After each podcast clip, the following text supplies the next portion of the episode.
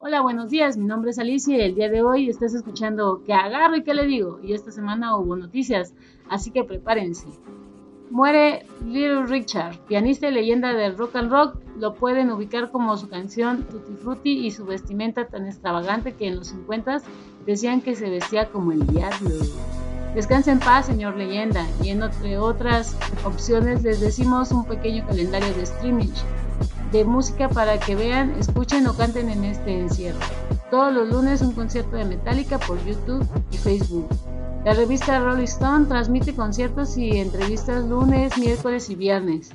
Pink Floyd transmite un concierto todos los viernes a las 11 a.m. por YouTube. Y por último, Radiohead, Radio Cabeza, todos los jueves por su canal YouTube a las 6 de la tarde. Y estas son algunas noticias de la semana. Los dejamos con el capítulo 8. Disfrútenlo, babies. Tutti frutti, all you be. Ba, ba, blu, ba, bla, ba, boom. Como el comercial de.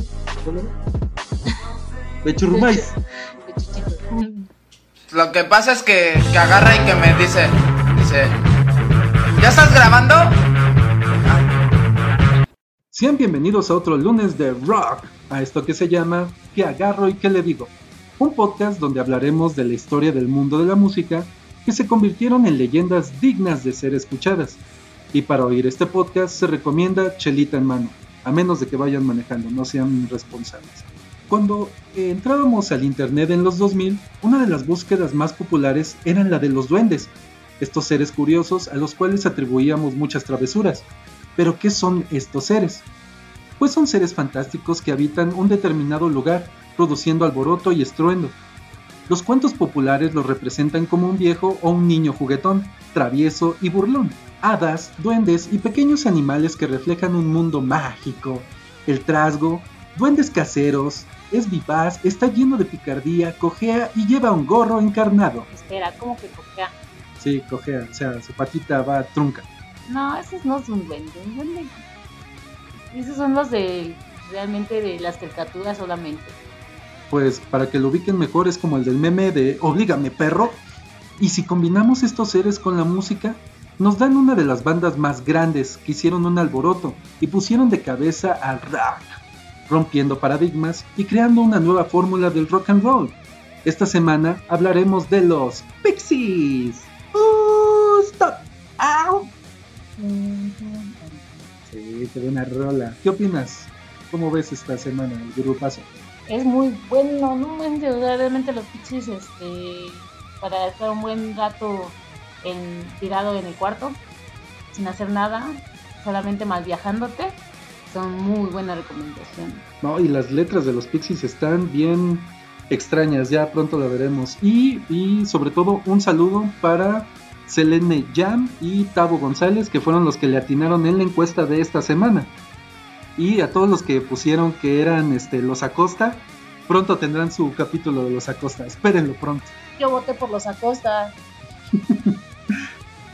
Siempre hemos tenido el ideal de una banda de rock. ¿Y cómo debería ser? Aquella banda de garage donde un grupo de amigos se junta para tocar mal, divertirse, beber y soñar con tocar en un gran escenario y crecer como banda, pero sobre todo ser, ser esencialmente amigos.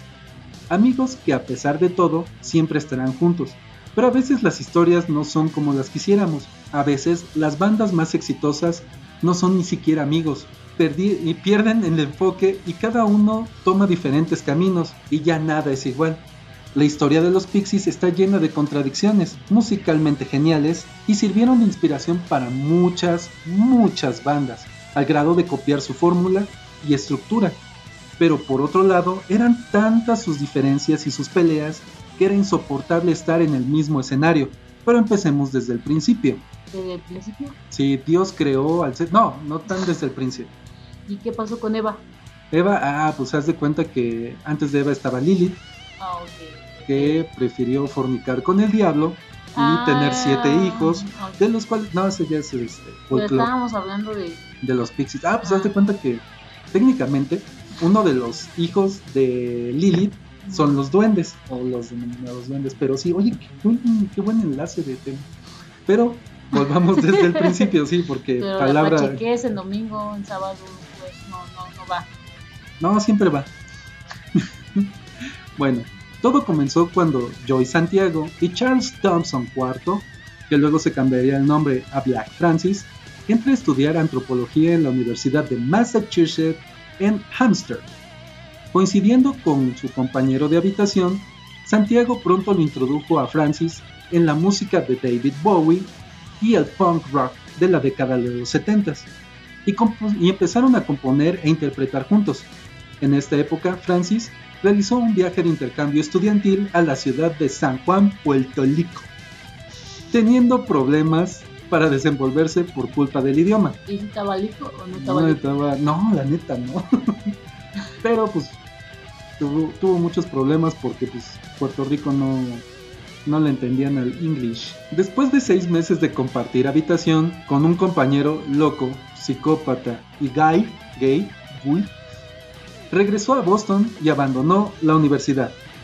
Ambos compañeros pasaron el año de 1984 trabajando en un almacén, mientras Francis se dedicaba a componer canciones con su guitarra y escribir letras de canciones mientras viajaba en el metro.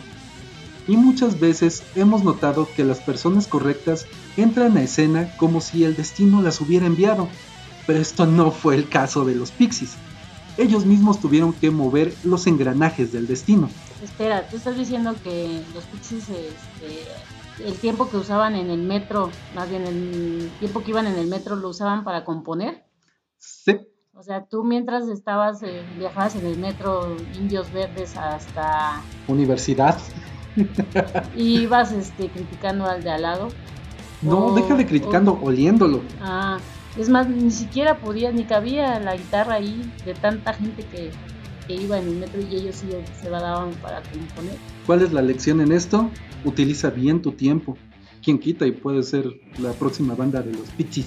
Pero en 1986, Francis publicó en un periódico un anuncio clasificado donde buscaba bajista a quien le gustara el punk rock. De esta forma, Kim Deal, la única persona que respondió al anuncio, se incorporó al grupo.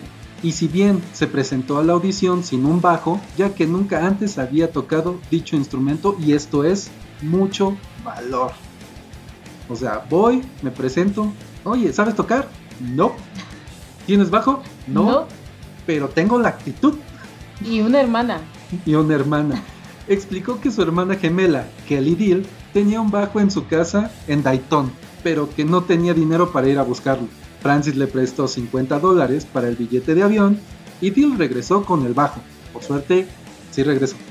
No, por suerte se encontró a estos cabrones, porque realmente, ¿quién te da para el avión, oye? Sí, pues, o sea, realmente se los pudo haber estafado y jamás regresar. México, soy tuyo. Y no sé si esto sería una buena o mala señal para el futuro de la banda. El trío comenzó a ensayar en el piso de Deal, ya que la anciana de arriba vivía, bueno, la anciana del piso de arriba no podía oír. Vivía arriba, la anciana del piso de arriba. De Dil. Y no escuchaba, que era lo más chido. Ah, sí, perdón, sí, no escuchaba. Sí, por eso de cállense, punks. Pues no, la viejita no oía. Qué mal rollo, abusaban de su. De su sordera. sí, los pixies abusando de gente con problemas. Después de reclutar a Kim, la banda intentó sin resultados convencer a su hermana, pero que, bueno, a su hermana Kelly, para que se uniera a ellos como baterista. ¿De quién era la hermana? De Kim. El esposo de Kim, John Murphy, le sugirió que contratasen al baterista David Lovering, al que Dill había conocido en una celebración de una boda. Después de la llegada de Lovering, el grupo adquirió su nombre cuando Santiago eligió al azar una palabra del diccionario, encontrando la palabra pixie duendecillo en inglés. Y a él le gustó la definición que le quedaba de ella, pequeños elfos maliciosos. Y pues eso lo sentía muy a su grupo. Uy, qué miedo, pequeños elfos maliciosos. A ver, pues se supone que estos elfos maliciosos son los que te esconden las llaves, te esconden un calcetín y te roban el aliento y el alma mientras duermen. Mamá. por eso reza, por eso reza todas las noches. Y fíjate que ya que estamos tocando por segunda vez el tema religioso, nos vamos a dar cuenta que este Black era un cristiano de closet. ¿Por qué? ¿Por qué dices eso? Porque muchas de sus letras o inspiración era de rock cristiano. No, man. Pero pronto lo escucharemos. El grupo aceptó la sugerencia y comenzaron llamándose Pixies in the Panoply. También consideraron llamarse The Thing on Fire, pero como tiempo después lo acortarían a Pixies. Ya con un nombre y con una formación estable, el grupo trasladó su lugar de ensayo al garage de los padres de Labyrinth. En el verano de 1986 dieron un primer concierto que la banda recuerda como posiblemente el peor concierto en la historia del rock.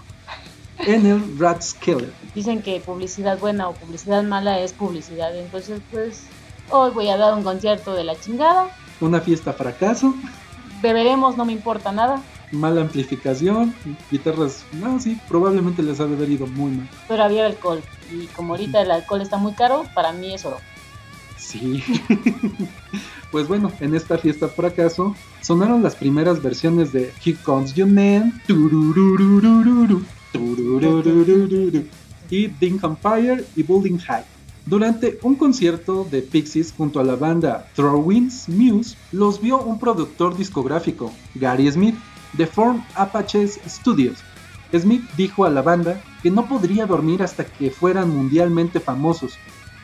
Poco después, la banda produjo en los estudios For Apache un demo de 17 canciones, conocido por sus seguidores como The Purple Tape, debido al color morado de la funda del cassette, bastante original, la verdad, su nombre. Y también en cassette. Sí, Moradito. cassette, cassette moradito. moradito. La grabación se hizo en tres días y los mil dólares que costó el, el- bueno, que costó el cassette los aportó el padre de Francis.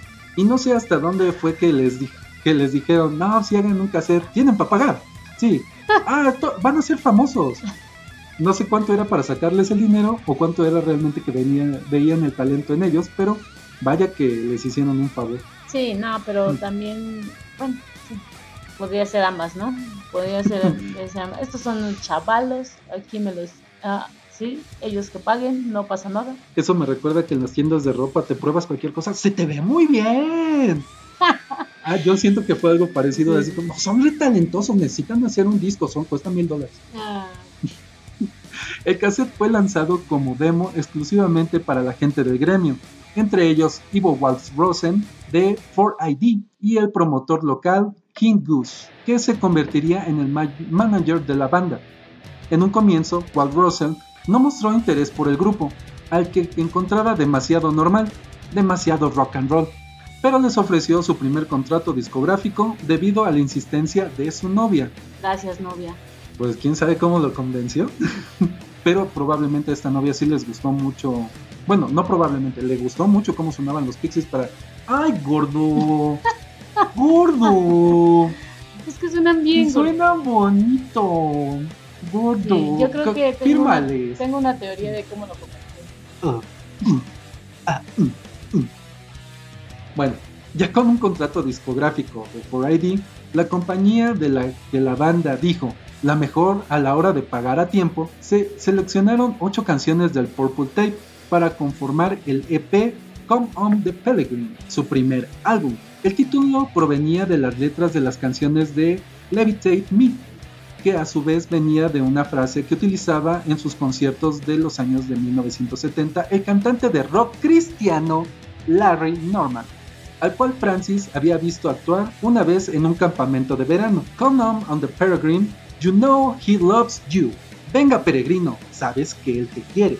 Black Francis grabaría más adelante una canción de Norman en su carrera como solista, además de compartir el escenario con él en una ocasión, o sea, Cristiano de Closet. En el EP, Francis hablaba de sus experiencias en Puerto Rico y de la pobreza del país, sobre todo de la canción de Vamos y la canción de La isla de Me encanta. Me voy, me voy, me voy. Es que me encanta. Sí. Las letras de la temática religiosa de Come on the Peregrine y, el álbum, y los álbumes posteriores proceden de una época como cristiano renacido en la iglesia pentecostal. Aleluya. Come on the Peregrine es una muestra de, que lo, de lo que serían los Pixies y sentó las bases a un estilo musical. Incluyen dos canciones cantadas parcialmente en español, como escucharon la de Vamos y la de la isla de Me encanta, y dos canciones que hacen referencia al incesto, Nimrod Song y The Holiday Song. I A Bit Try habla eh, de la cultura del rock and roll, sexo, con un retorcido sentido del humor. Además, hay cuatro canciones de temática religiosa, Caribou, Nimrod Song, I Build Try y The Holiday Song. Musicalmente, Come on the Peregrine mostraba una errática forma de tocar de Santiago, muy visible en Vamos. Las dulces armonías de Kim Deal, que utilizaba el seudónimo de Señor John, no, de, de Mr. John Murphy en las primeras grabaciones de la banda, en una forma de broma feminista, y los increíbles cambios tonales de la voz de Black Francis, que pasaba de gritar a cantar de forma muy melódica, sencilla y tradicional. Cántale, si gritaste, cántale. Me voy, me voy, me voy. No sé todo. Ah, no, está bien chido eso. La isla me encanta. A Common Peregrine le siguió el primer álbum LP, Surfer Rosa. Fue producido por Steve Albini, grabado en dos semanas y lanzado a principios de 1988. Posteriormente, Albini se haría famoso por producir el álbum Inútero de Nirvana, a petición del mismísimo Korn Escopetas Cobain, que citó a Surfer Rosa como una de sus mayores influencias musicales, admirado en particular la potencia y la naturalidad del sonido de la batería, que se debía a, un gran, a gran medida a la producción de Albini en el álbum. Surfer Rosa les trajo críticas positivas para todo el mundo. La revista Melody Maker y Songs consideraron el disco álbum del año. El éxito de Surfer Rosa los llevó a firmar con la discográfica multinacional Elektra para su segundo álbum. Al igual que Come on the Peregrine, la banda ofrecería una amplia gama de estilos de canciones. De cualquiera de las maneras, el sonido y temas Surfer Rosa era similar a Come on Peregrine, desde la canción Bone Machine, denominada por la batería y le mostraba una propensión a la temática surrealista que sería el sello de la banda hasta la canción pop de guitarras como Broken Face, Break on Body y Break In's Red. Watcha Watcha Where, Watcha What You Do. Éxito. Eso les quiere decir, señores, inviertan en su educación. la banda incluyó material más duro, como Something Against You, como los gritos distorsionados de Black Francis. La revista Q incluyó a Surfer Rosa en la lista de los álbumes más duros de todos los tiempos. En el álbum aparecería una versión grabada de Vamos, canción que aparecería ya en el, EP, en el EP Common Peregrine, y la pista You Fucking Die, I Say, referida como la pista adicional o la pista escondida. Y no sé, algunas veces esto lo hacían en los discos de antaño, pero terminaban las 12 o 13 canciones, dejaban correr como media hora el disco y aparecía una canción. Como las películas. Como, ándale, como los, este, las escenas postcrédito, esta era una canción postcrédito. ¿Pero media hora? Bueno, en el de Inútero es como media hora. Es que, es que, es que, es que. bueno, eh, lo que aparece en esta, en esta pista es una grabación accidental de Francis y Bill hablando y bromeando, y en contra de lo que sugiere el título, no hay rastro de la tensión que luego se llevaría, que luego llevaría a la disolución de la banda. O sea, por eso ese track escondido es más que nada, ¿qué onda, güey? ¿Cómo estás, güey? Pero en inglés. ¿Y por eso se separaron? No, se separaron porque no se soportaban, pero todo el mundo dice que empezó desde ahí, pero en realidad no, solo estaban echando corto. Ah, una putito y el otro pues putito, pues también. Super Rosa contiene algunas de sus canciones más populares, como Gigantic, que fue su primer sencillo, y una de las pocas canciones donde la voz principal es la de King Deal. El sencillo no entró en Billboard y solo llegó al número 93 en Reino Unido. River Euphrates y Where Is My Mind aparecen en la banda sonora de la película The Fight Club, donde sale Papucho, Uh, Papucho, uh. Edward Norton. Ah, sí, señor pelón. Muy bien. ¿Qué, qué le viste? Porque no está pelón. Ah, bueno, ¿no?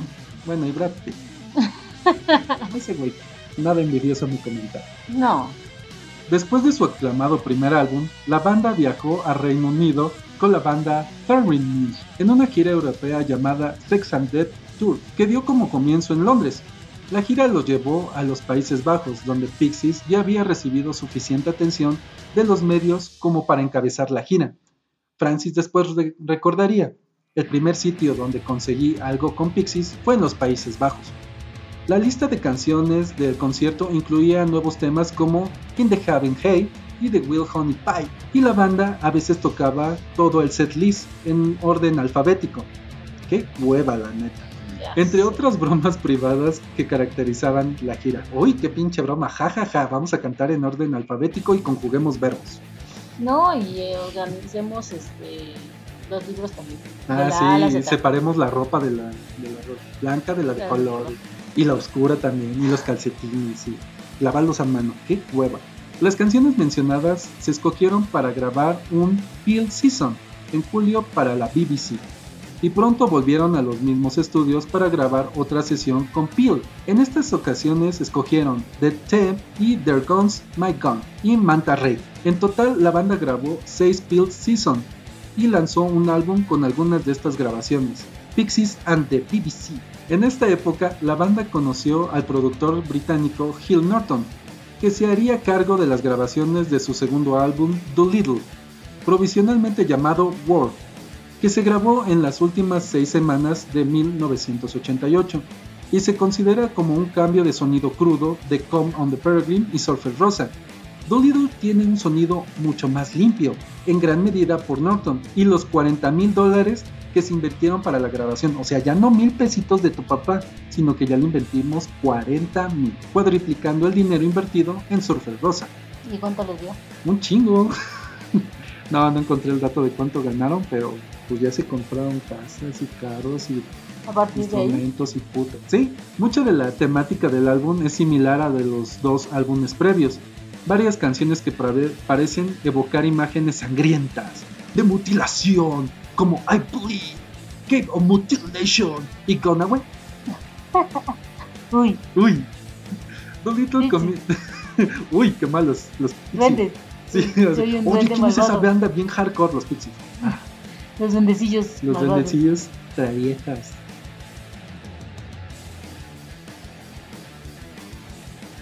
Dolittle comienza con Vivacer, una oda a la película surrealista de Luis Buñuel y Salvador Dalí, un perro andaluz. Vivacer eh, es quizás su canción más aclamada. No, no, no, es que no era Divacer, era Deba ser. Deba, deba ser. Deba, ser. Es que tenían ah. este especial encanto por las cosas en español, entonces no sé si lo querían decir en español o en inglés, pero ser o deba según quien lo lea. Tiene que ser o... o... no tiene que ser. Según la revista Q, esta era la más aclamada. Lo puso, lo puso en el número 21 de sus listas de las 100 canciones, de las 100 mejores canciones de guitarra. Doolittle contiene el sencillo Here Comes the Man. Me estuve desnudando mientras la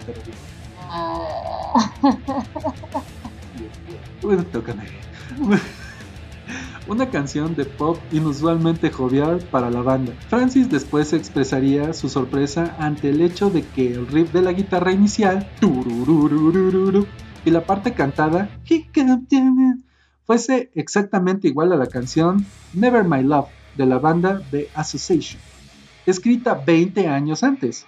Monkey Gone to Heaven la única canción de los Pixies con una sección de cuerdas, se convirtió en un éxito, entrando en el top 10 de las listas de radio de rock moderno en los Estados Unidos y en el top 100 británico de sencillos. La única contribución de Dill como compositora se encuentra en la canción Silver, coescrita con Francis, en la cual Dill toca la guitarra slide, Lover en el bajo.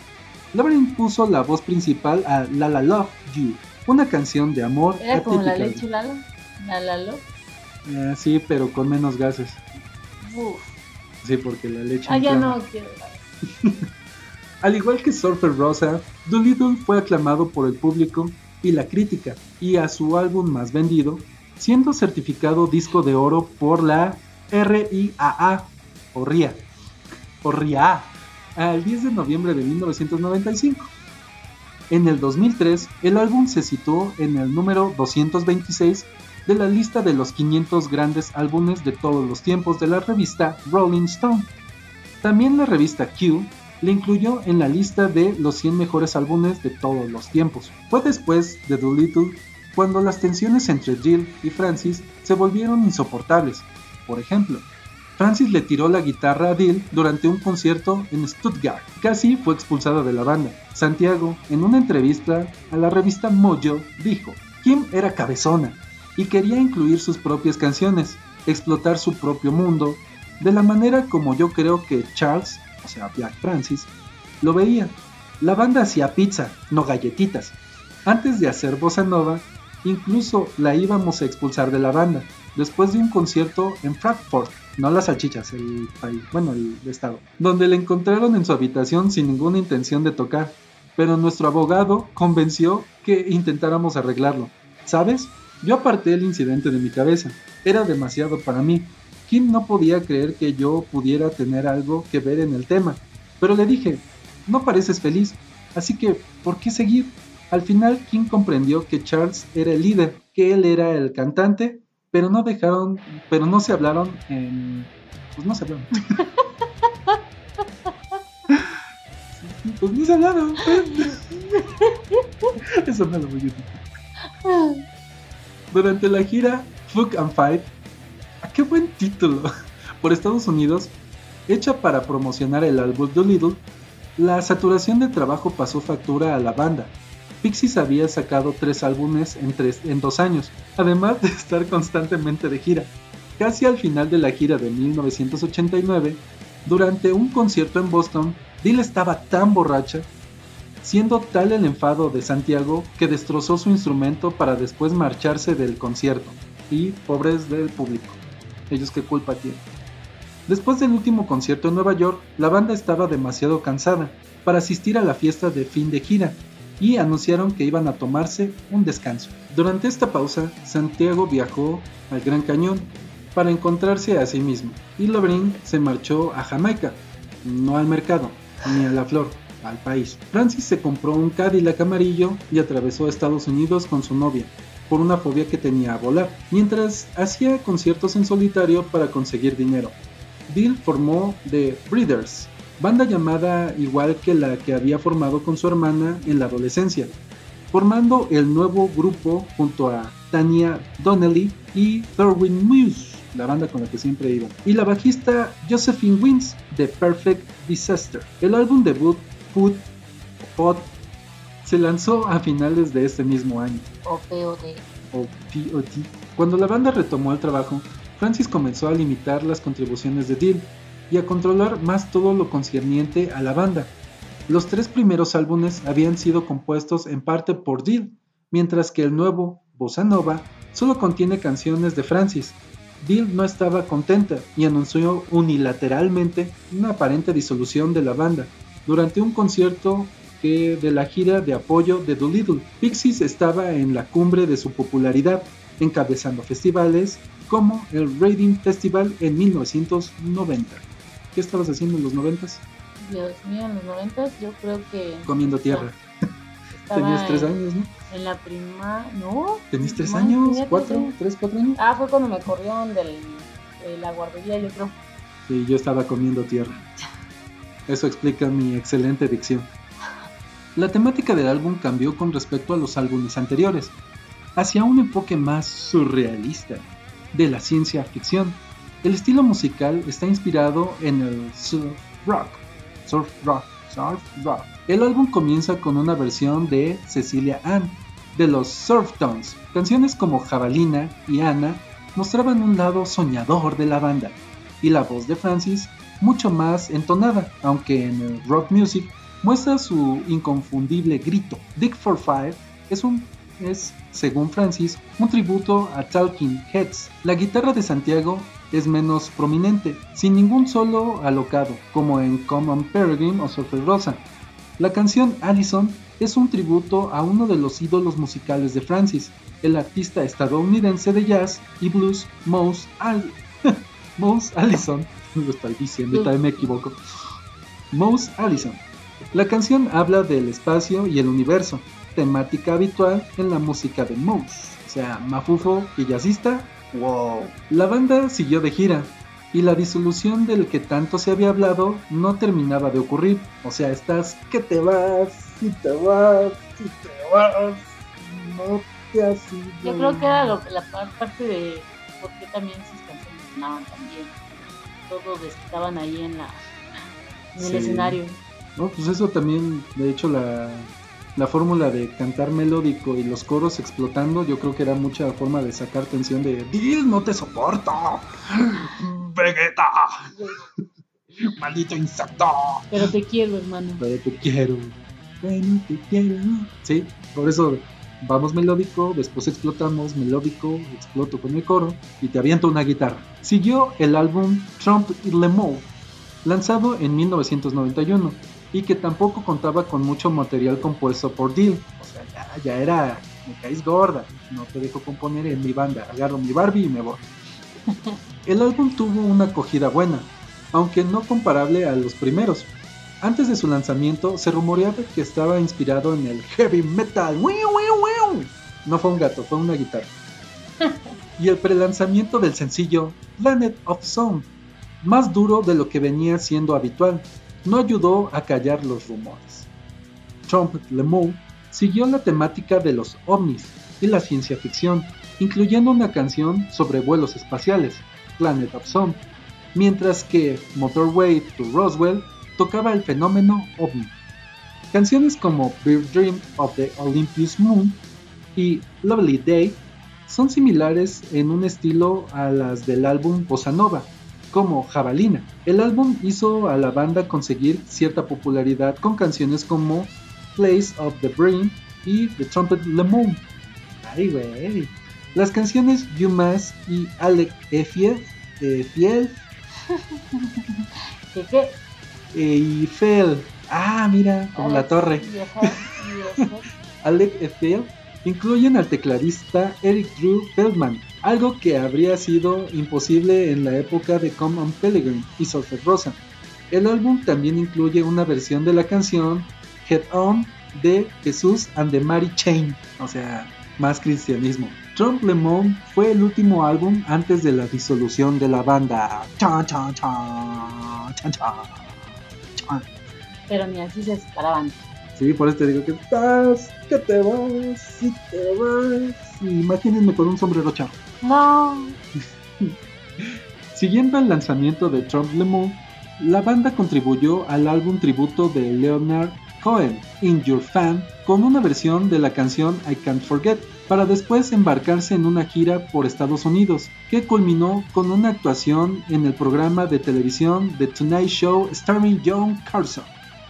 Después comenzaron una incómoda gira como teloneros de YouTube. Ay, güey, teloneros. En su gira Su TV en 1992. La tensión entre los miembros de la banda creció y a finales del año se separaron para concentrarse en sus proyectos personales en solitario.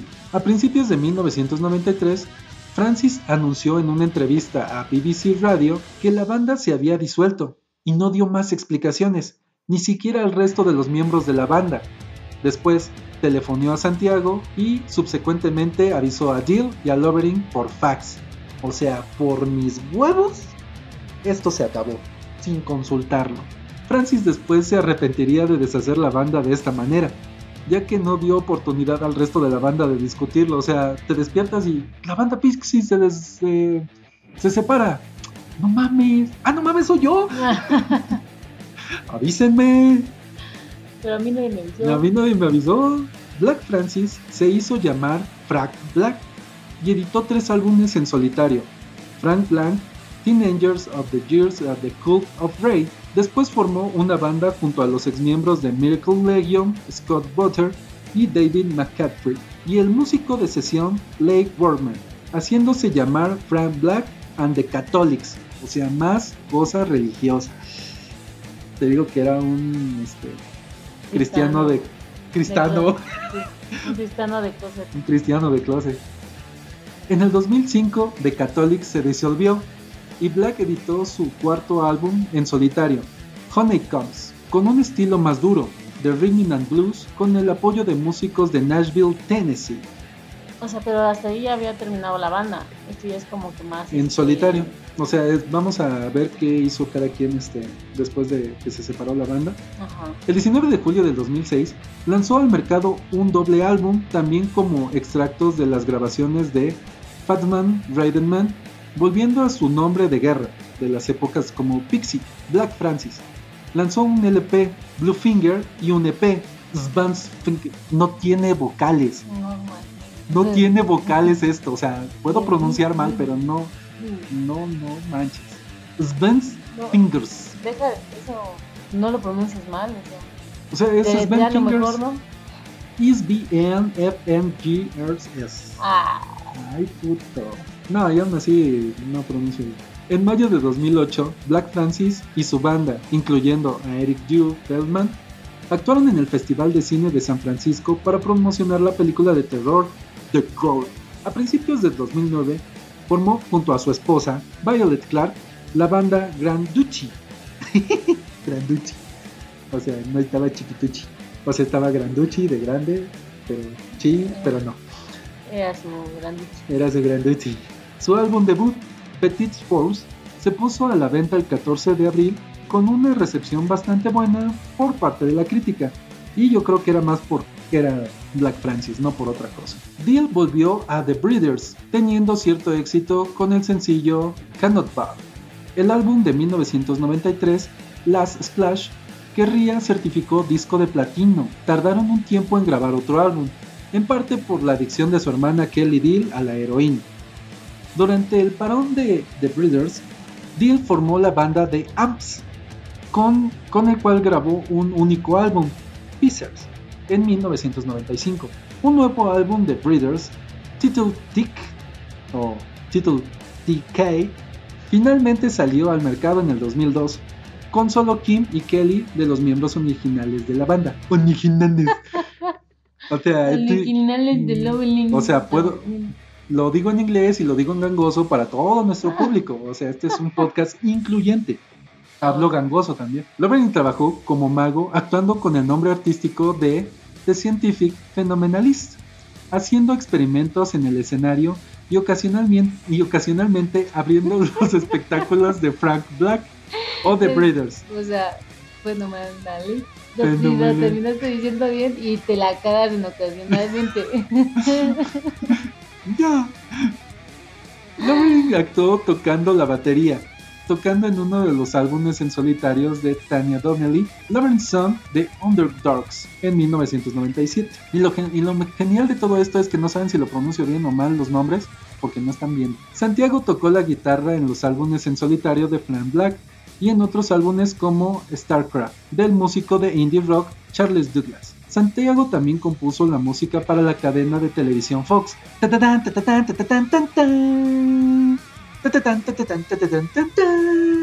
Monday Night Football. Ah, pero ese es de ESPN, ya la cagué. Pero bueno, la canción de tanana, tanana, tanana, es este de él. Además de formar una banda con su esposa, Linda Mayari, llamados The Martins. Lanzaron su álbum debut, Smithing, en el 2004. En los 11 años posteriores a la disolución de la banda, los rumores sobre una reunión fueron frecuentes, aunque Frank los negaba con, con severidad. O sea, no, no vamos a regresar, putos. No, no lo soporto. No lo soporto. No, Nada más no soporto a Kim. Los demás son chéveres, Pero no, no vamos a regresar. pero no vamos a regresar. Es cierto que comenzó a incluir con una creciente cantidad de temas de Pixies en sus conciertos del Catholics y ocasionalmente incluía, incluía a Santiago y a Lovering en sus proyectos en solitario. O sea, la que me cae gorda es Kim. A finales de 2003, la prensa confirmó en reuniones para la primavera del 2004. Pixies hicieron su primer concierto de regreso el 13 de abril del 2004 en el The Fine Line Music Café en Minneapolis, Minnesota. Pues me quedo sin aire. Una gira de calentamiento Pues por los Estados las Unidos. comas. Y pues no te las tomas.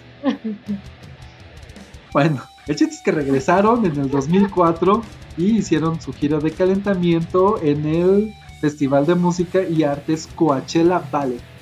La banda pasó el resto del 2004 de gira por Brasil, Europa, Japón y nuevamente por los Estados Unidos. ¿Por Uruapan? Uruapan, Michoacán, sí, Ah, aquí sí. tocaron en un kiosco. Ah, me imagino. La reunión del 2004 fue plasmada en una película documental, Loud, Quiet, Low. Véanla, yo no la he visto, me platican. Sí, estaría cabrón decir, no, está bien chingona, la neta ni la he visto. Pero pues ha de estar chido porque así ves cómo se pelean. Hay que verla. En junio del 2004, la banda lanzó un nuevo sencillo, Band Rock, exclusiva para iTunes Music Store. En el 2005, la banda tocó en Lollapalooza, y no estoy hablando de Lalo, No la palusa, ¿no? es Lola, no Lalo. Lalo Es que es su carnal. no mames. Lo siento, lo siento. porque Bueno, el día de hoy. Sí, ando eh, bien espeso, me cae de mal. eh, eh, este capítulo 8, nada más les tengo que contar una anécdota. Es- va a para, nosotros, para nosotros, el número 8 en todos los Oh, aspectos sí, sí. es. Número cabalístico para esta familia. Mm, Pero bueno, sabía que algo así iba a ocurrir, pero no me lo esperaba tanto. Bueno, no es Lalo, es Lola. El Lola Palusa. Culminando con su única aparición en Australia desde el 2005. Francis eh, ha comentado en varias ocasiones la posibilidad de que Pixies grabase, grabase un nuevo álbum de estudio, o las pocas probabilidades de ello, siendo Kim Deal el mayor obstáculo para ello. O sea, la que me cae gorda es de ella, no los demás. Para las celebraciones del vigésimo aniversario del lanzamiento de Doolittle, Pixies comenzó una nueva gira en octubre del 2009, en la que tocaban todas las canciones del disco y las caras B de sus sencillos. La gira comenzó en Europa, continuó en Estados Unidos en noviembre, siguiendo con más fechas en Australia, Nueva Zelanda y nuevamente Europa en la primavera del 2010, para terminar en Estados Unidos en el otoño del 2010 hasta la primavera del 2011. O sea, yo siento que se nos acabó el dinero, hay que juntarnos y todos juntos tenemos éxito y no en solitario. Solamente la culpable era de él. Ajá, no, Adele no, Dil, porque Adele es una gordita que canta chido. bueno, ya me tocaba una, Bueno, ya me bueno. tocaba una. bueno, Kim. Sí, la- El 14 de junio de 2013, el perfil de Twitter de la banda anunció que Kim Deal había dejado el grupo. Desde entonces, Deal ha publicado música en solitario en su página web y los restantes de Pixies la han acogido de vuelta cuando su calendario de Breeders lo permite. O sea, ven, juega con nosotros, pero ya no eres de los Pixies. Dos semanas más tarde, la banda publicó una nueva canción, Backboard, como descarga gratuita en su página web. O sea, los Pixies entrando a los nuevos siglos y descargas web y internet y, Ya no era cassette. y ya no era cassette purple. La canción cuenta con la participación de Jeremy Dawes del grupo Bunnies a las voces en sustitución de Deal. El 1 de julio del 2013, los Pixies anunciaban la incorporación de la guitarrista y vocalista de The Morphs y de Pandoras, Kim Statuk, Shatuk, Shatuk, para sustituir a Deal.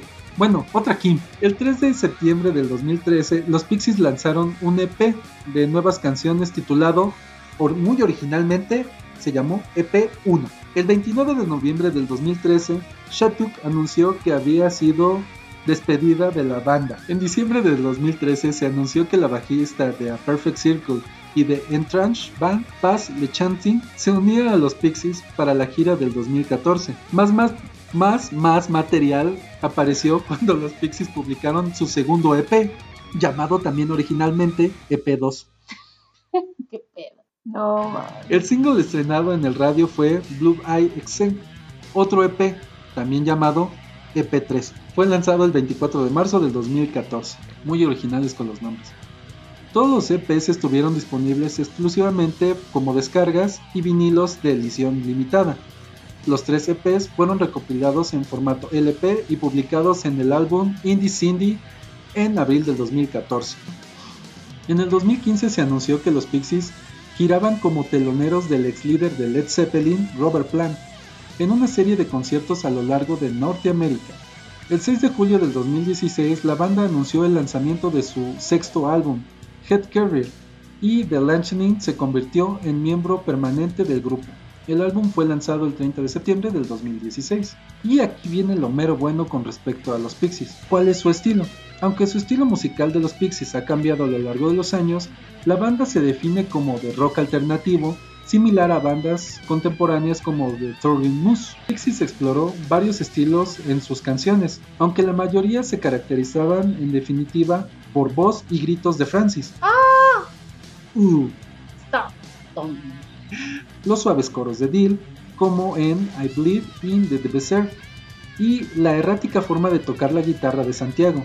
El sonido de la banda ha evolucionado del indie rock de los álbumes de Common Peregrine y Surfer Rosa hacia un rock de ciencia ficción en bossa nova y de trump de lemo. De- de cualquiera de las maneras han experimentado con varios géneros, como en el surfer rock en Cecil Ann y bossa nova, The Rock and the Use Mass y The Sudden Material, The Plan of Sound y The Sand Punk and the Trumpet Le Mode.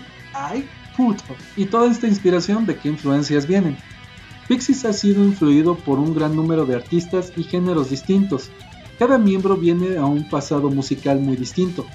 Cuando Francis comenzó a componer para Pixies, decía que escuchaba sobre todo a The Husker Du, Captain Bluff Mer y a Iggy Pop, incluyendo a New Balbus y The Bottle I'm Sick of You. En una entrevista a la revista Mojo Magazine, citó a Iggy Pop como su mayor influencia durante la elaboración de Doolittle. Escuchaba mucho al White Album de los Beatles. Citó a Buddy Holly como modelo a seguir para su forma de componer canciones de forma comprimida. Francis dijo, la banda que más me influyó fue The The Cars. Yo ni siquiera lo sabía. No tenía ningún álbum de ellos, pero ¿recuerdas cómo sus éxitos tenían ese riff sordo de guitarra? Dum, dum, dum, dum. De repente estaba bien silenciar las cuerdas con la mano y sacar algún estúpido riff. Aprendí a hacerlo y era cómodo. Oh Dios mío, sueno como The Cars. No puedes imaginar cuántas copias de Rick Okoshi, líder de The Cars, escribí cuando tenía 17 años. Santiago escuchaba punk de los años 70 y 80, incluyendo Black Flag y a David Bowie. Entre los guitarristas que le influyeron se incluyen a Jimi Hendrix, Les Paul, Wes Montgomery y a George Harris. Las influencias de Dill provenían sobre todo de música country. Había formado una banda de country con su hermana en la adolescencia, la clásica banda de los The Breeders. Además, la música folk también fue una influencia para Pixies. Francis escuchaba al cantante de rock cristiano Larry Norman. De hecho, cuando la banda buscaba bajista, el único requisito era que le gustara de Husker Du y al trío de folk Peter, Paul and Mary. Francis también mencionaba a Low Red de la canción I Be a Burn Child. Y ha llegado la hora de hablar del legado de los Pixies. Aunque Pixies editaron pocos álbumes, tuvieron una gran influencia en la explosión del rock alternativo de la época de los 90 que comenzó con la canción Smell Like Teen Spirit de Nirvana. Gary Smith, productor del primer álbum de The Pixies, Come on the Peregrine, habló de su influencia en 1997.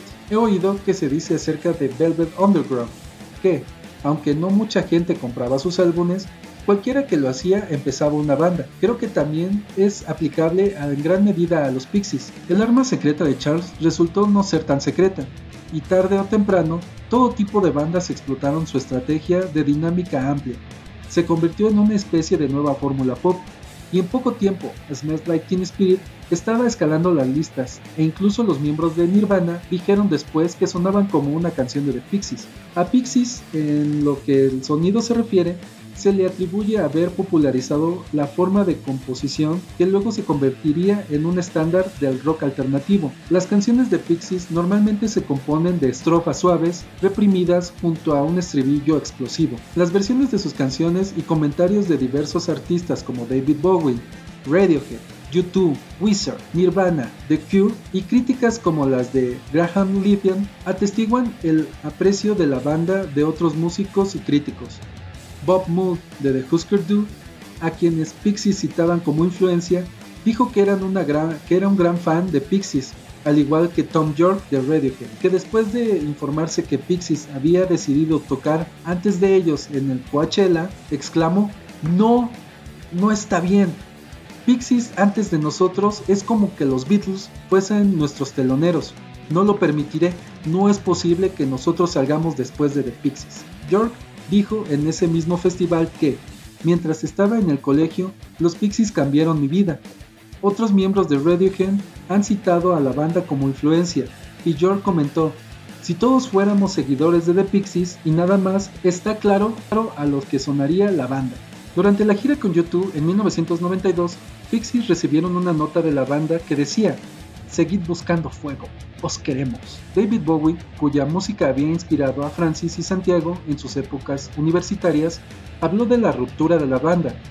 Dijo, me sentí muy deprimido el día que me enteré que se separaron los Pixies. Vaya desperdicio. Los veía llegando a ser gigantescos.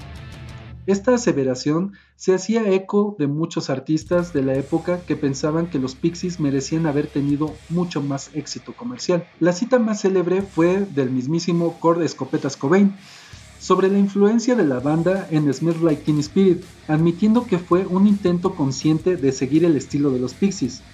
En enero de 1994, en una entrevista a la Rolling Stones, dijo, yo intentaba escribir una canción pop, básicamente intentaba copiar a los Pixies, he de admitirlo. Cuando oí a los Pixies por primera vez, conecté con esa banda tan fuertemente que tendría que haber estado en la banda, o al menos en una banda de versiones de los Pixies. Lo que hicimos fue usar su sentido de dinámica, suave y calmado y después alto y duro. Wizard, que después harían una versión de Belouria en un álbum de homenaje a Pixies, Where Is My Mind, ha citado a Pixies como influencia de su música. Damon Albarn de Blur dijo, cuando comenzábamos queríamos sonar como los Pixies. Y bueno, tener el título de piedra angular del rock es una responsabilidad que los Pixies nunca se imaginaron tener. Ninguno de ellos pudo haber imaginado la trascendencia y la influencia que tuvieron para, el siguiente, para la siguiente generación del rock. Fama y sobre todo respeto son sinónimos del Pixies, al cual le debemos la última transformación del rock, una banda que se convirtió en una leyenda digna de ser contada. Y bueno, esta fue la biografía de los Pixies. ¿Cómo ves? ¿Te gustó? ¿Qué viste? Sí, sí me gustó. Este, los Pixies son eh, realmente variados. Creo que todos odiaban a la Kim. Bueno, o por lo menos. Una pinche insoportable. Pero pues le daba, le daba sazón a la, a la banda, la verdad. Sí, sin ella no hubiera sido lo, mismo. A lo mejor se hubieran llevado más, más mejor. y todavía estuviéramos escuchando Pixies hasta ahora.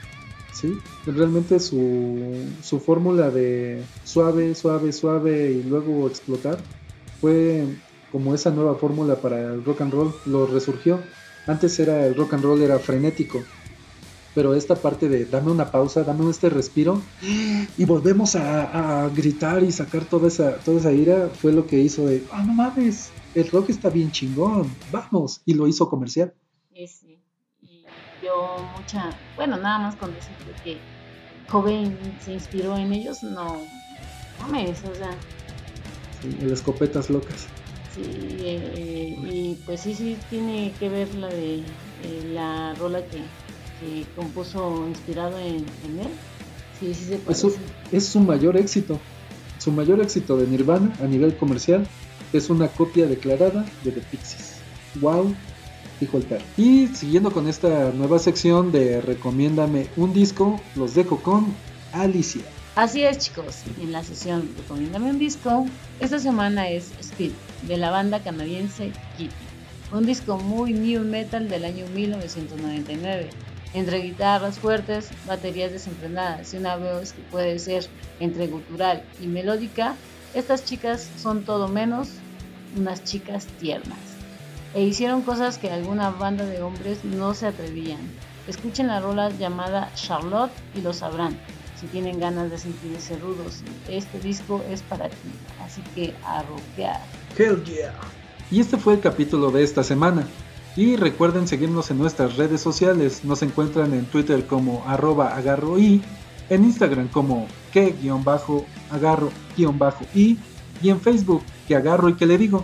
Y de igual manera únanse a nuestro grupo de Facebook, ya que ahí verán los memes del capítulo de esta semana y cuántas veces me trae. y recuerden, un día sin música es un día desperdiciado. Hasta luego. Bye. Bye. No, dice. Ah, no, ya no me dijo nada.